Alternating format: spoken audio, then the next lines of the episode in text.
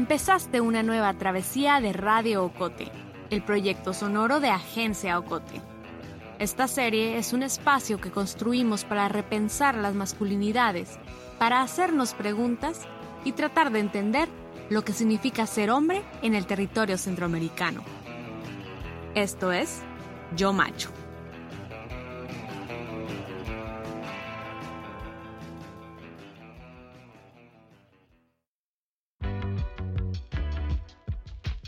Desde pequeño me emocionaba mucho cocinar y mi mamá tuvo como algún tipo de enseñanza progresiva en la cocina.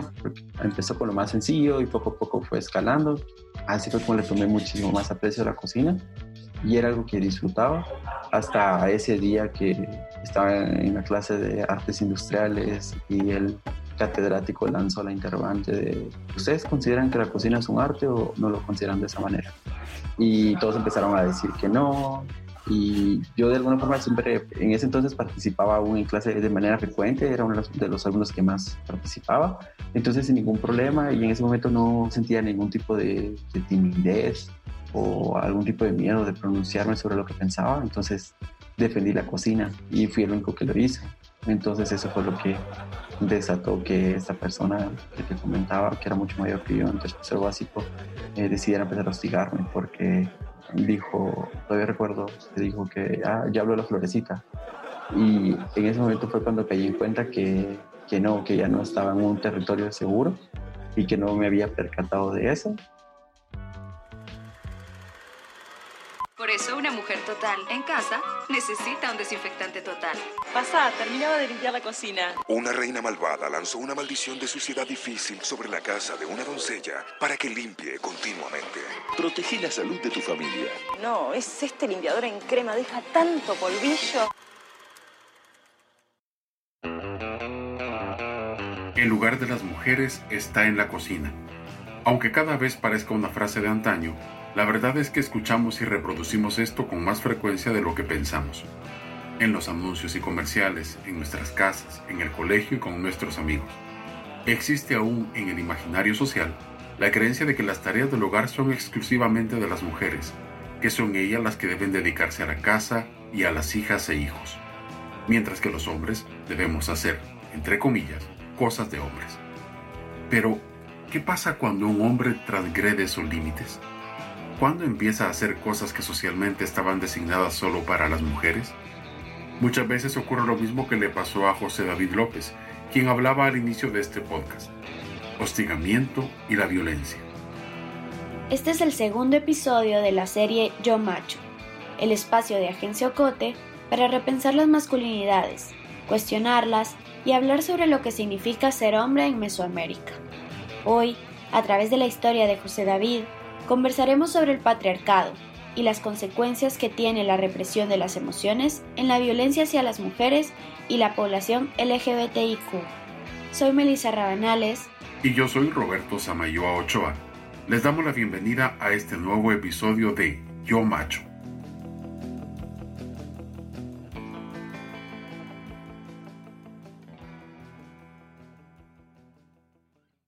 En el episodio pasado hablamos sobre la construcción de la masculinidad a través de tres negaciones. Si aún no lo has escuchado, te recomendamos que lo hagas. Aquí hacemos un breve repaso. Elizabeth Badinter, filósofa e historiadora francesa que se dedicó al estudio de las masculinidades, definió que en nuestra sociedad la identidad de los hombres está definida por tres negaciones. Ser hombre es no ser un niño, es no ser una mujer y es no ser homosexual. Bajo estas tres premisas, como si fuese lo peor que podría ocurrirle a un hombre, se le atribuyen ciertas conductas y estereotipos a esas otras identidades, y hacer algo que se les parezca es fallarle a la idea de ser hombre.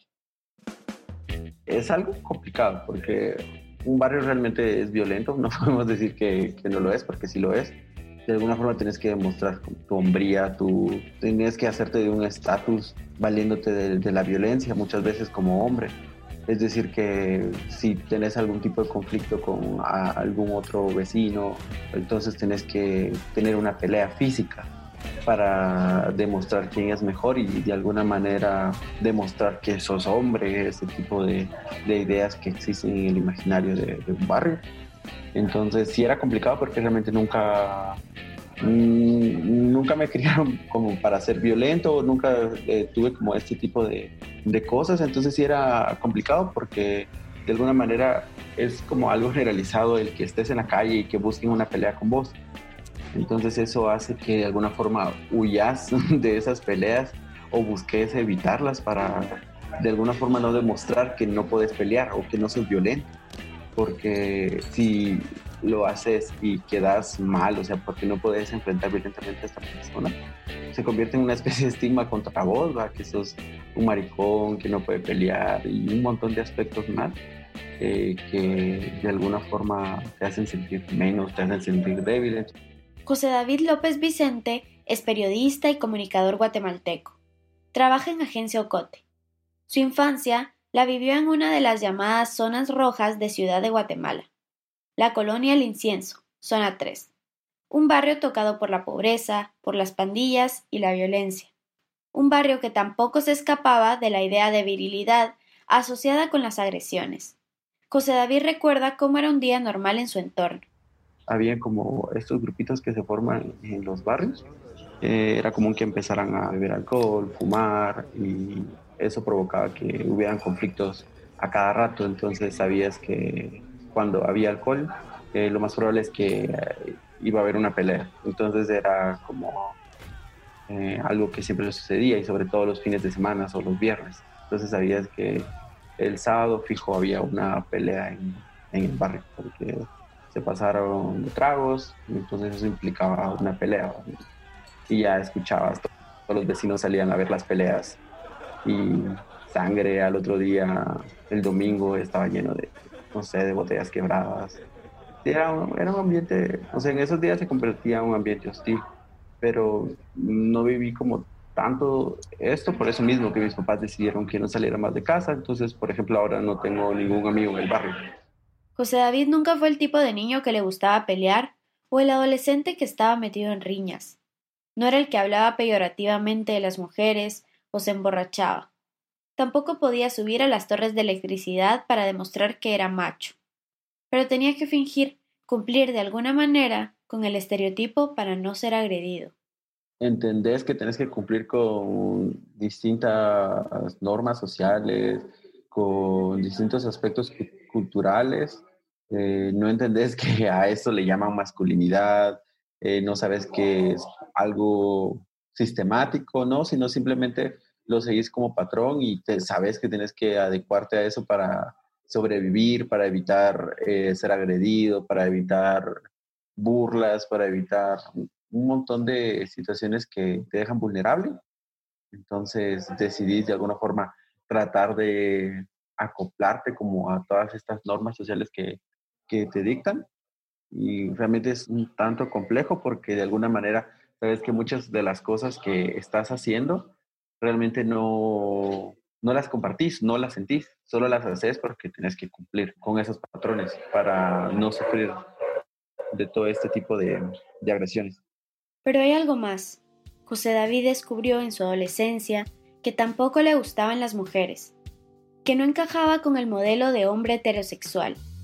Sí, una de las tres negaciones en las que se construye ese concepto de masculinidad único. Lo confirmé cuando ya estaba en la secundaria, en, básicos, el hecho de que intenté tener una novia, o sea, porque realmente te sentís como presionado a hacerlo, porque ya el entrar a secundaria ya te hace mayor de alguna forma. Entonces busqué tener una novia y era y fue algo extraño porque no sentía nada. Entonces realmente al final no pasó nada, ni siquiera fui novio de, de mi amiga ni nada. Pero fue ahí cuando confirmé que realmente no sentía ninguna atracción por las mujeres, sino que luego ya conocí a otros compañeros y, sentía una atracción hacia ellos y no hacia la persona que me agradaba y de la que quería ser novio realmente. Entonces es cuando ya empiezas a darte cuenta que realmente está pasando algo y que no sos como el resto de, de compañeros. ¿Te imaginas descubrir que sos gay en una sociedad que te repetía todo el tiempo que lo peor que podías ser es ser maricón? O que tuvieras actitudes que socialmente eran atribuidas a las mujeres. Porque nuevamente, parecerte a una mujer mostrar sensibilidad o tener ciertas conductas que no encajaban con el molde violento es la más grande traición al macho.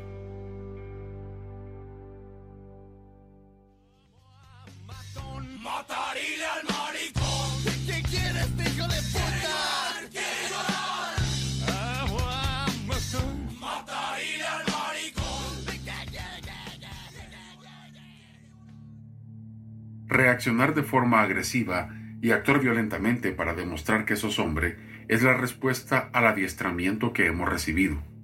El patriarcado se asienta sobre cuatro elementos.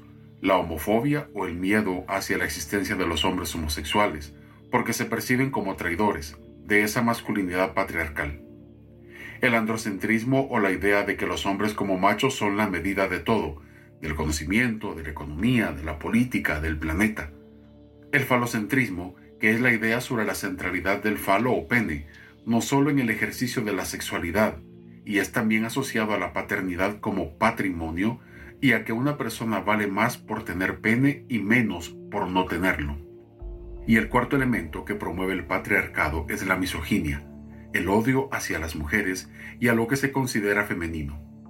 Por eso, José David decidió no contar acerca de su orientación sexual. No, nunca lo hice, nunca hablé de mi orientación sexual con nadie.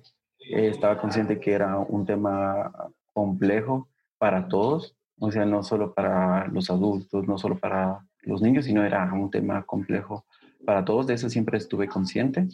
Entonces, y nunca, o sea, eso sí fue como una de las cosas que desde que ya estaba claro de quién era, sabía que no tenía que comentar nada al respecto porque nadie podría comprenderme quizá y que tenía que evitar hablar acerca de mi orientación sexual para no ser rechazado. Entonces, nunca hablé del tema, lo hice hasta que tenía 21 años o 22 años. Además de esa eterna violencia hacia esas otras identidades, el patriarcado esconde también consecuencias graves para los hombres. Como buen embaucador que es, nos roba, sin que nos demos cuenta, la posibilidad de comprendernos como seres emocionales y de construir relaciones respetuosas. Cegados por el patriarcado, muchos hombres se pierden de la sensibilidad, de la ternura, del cariño, de la intuición y del respeto de las mujeres y de otros hombres. José David lo sabía. Hablar sobre lo que sentía, expresar sus emociones y gustos, o demostrar su afecto con otros hombres, lo ponía en una posición de peligro. Conversamos con Gabriel Álvarez, psicólogo experto en temas de masculinidades, y nos explica.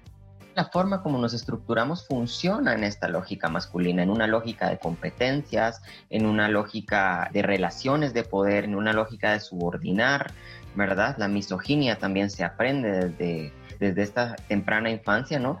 Y conductas como para ejercer ese dominio también como algo muy fuerte, que es la represión emocional, que es donde empieza también esta violencia contra sí mismo, desde que le dices al niño, no, los niños no lloran, y, no, hay algo, digamos, que nos pasa a muchos, digamos, muchas personas, no solo en cuestión de género, sino muchas personas también tenemos dificultad para identificar las emociones y cuán importante es también que en la infancia se nos enseñe, ¿verdad?, a identificar las emociones, ¿verdad? Como decirle al niño, tomarle y decirle, estás enojado, lo que solemos llamar hacer el reflejo, ¿no? Estás enojado, sientes esto, ¿verdad? Y entonces también aprender, uno, a reconocer la emoción.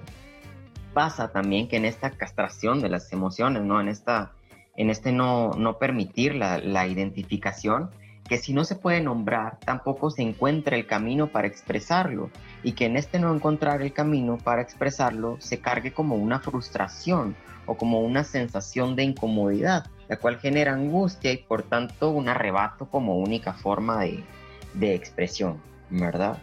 Que sí, o sea, no podemos negar que más en contextos como el guatemalteco, ¿verdad? La represión emocional para los hombres es ley. Otro autor, Daniel Gavarro, identifica que el patriarcado, como criterio de construcción de la identidad masculina, tiene consecuencias negativas para los hombres como acoso escolar o bullying, violencia y criminalidad.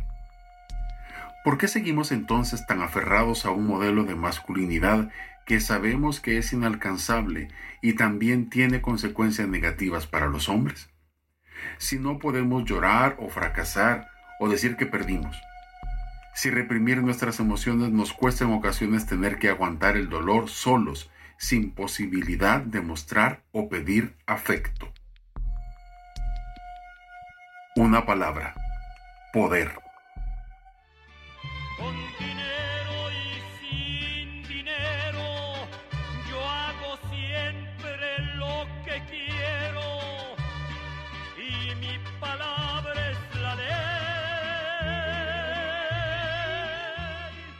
A los hombres nos gusta el poder. Tener poder significa demostrar que nada se mueve bajo el sol. Y por supuesto también significa tener privilegios.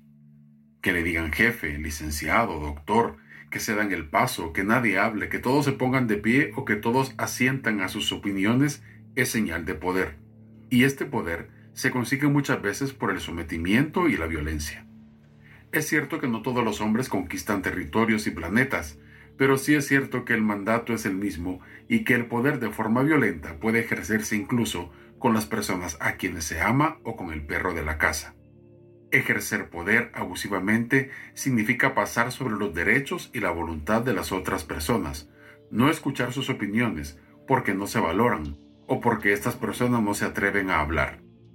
Ejercer el poder de forma violenta no siempre implica golpes, sino que puede ser una violencia pasiva, en donde quien tiene el poder ignora o descalifica.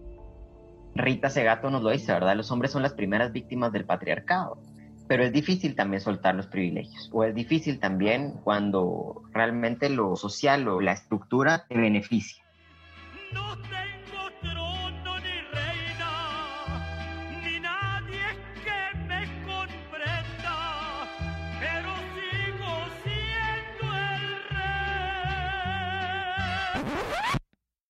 Y aunque hemos hablado del poder y de los espacios violentos que se propician alrededor de esta construcción patriarcal de la masculinidad, también es importante reconocer que las cosas no están grabadas en piedra, que hay quienes han logrado deconstruir esta lógica y propiciar espacios seguros para los hombres, las mujeres y la población LGBTIQ.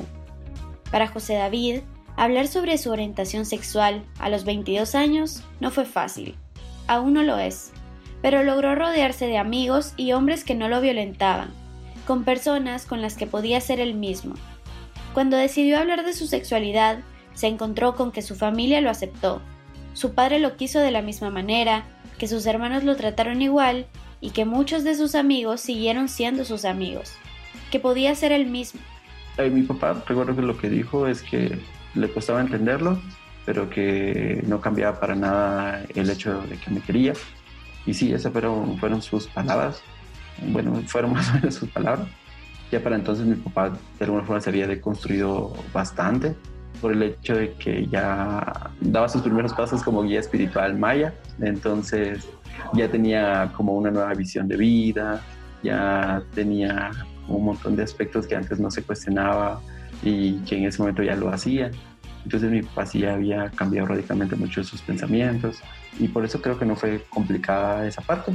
Eso fue lo que dijo mi papá, que era complicado para él entenderlo. Recuerdo que me preguntó si yo tenía dudas o si ya lo confirmaba totalmente o si solo estaba confundido.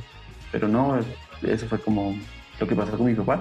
Él sí dijo que era complicado para él entender todo, pero que para nada cambiaba los sentimientos que tenía hacia mí.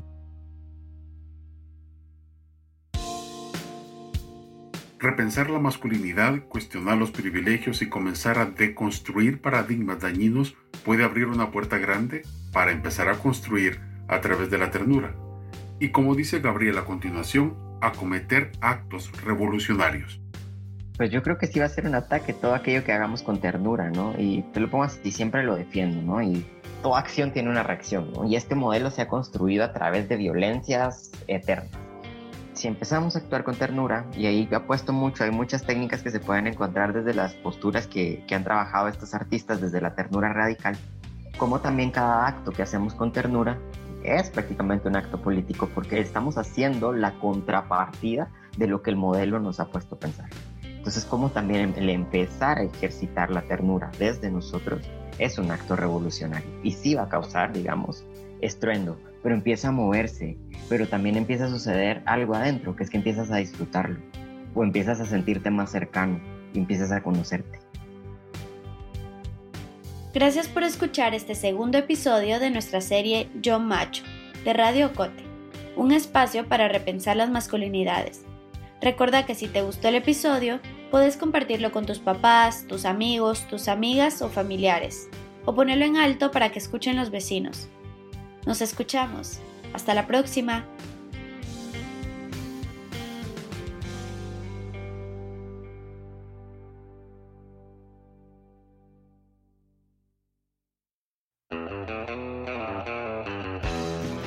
La serie Yo Macho es una producción de Agencia Ocote, basada en los intercambios del webinario Hombres en Confinamiento, realizado por la Oficina del Alto Comisionado de las Naciones Unidas para los Derechos Humanos con el apoyo de Canadá. Guión, reporteo y entrevistas, Melissa Rabanales. Investigación y líneas temáticas, Roberto Samayoa Ochoa. Edición de guion, Alejandra Gutiérrez Valdizán. Diseño de audio y edición, José Monterroso. Ilustraciones, Maritza Ponciano.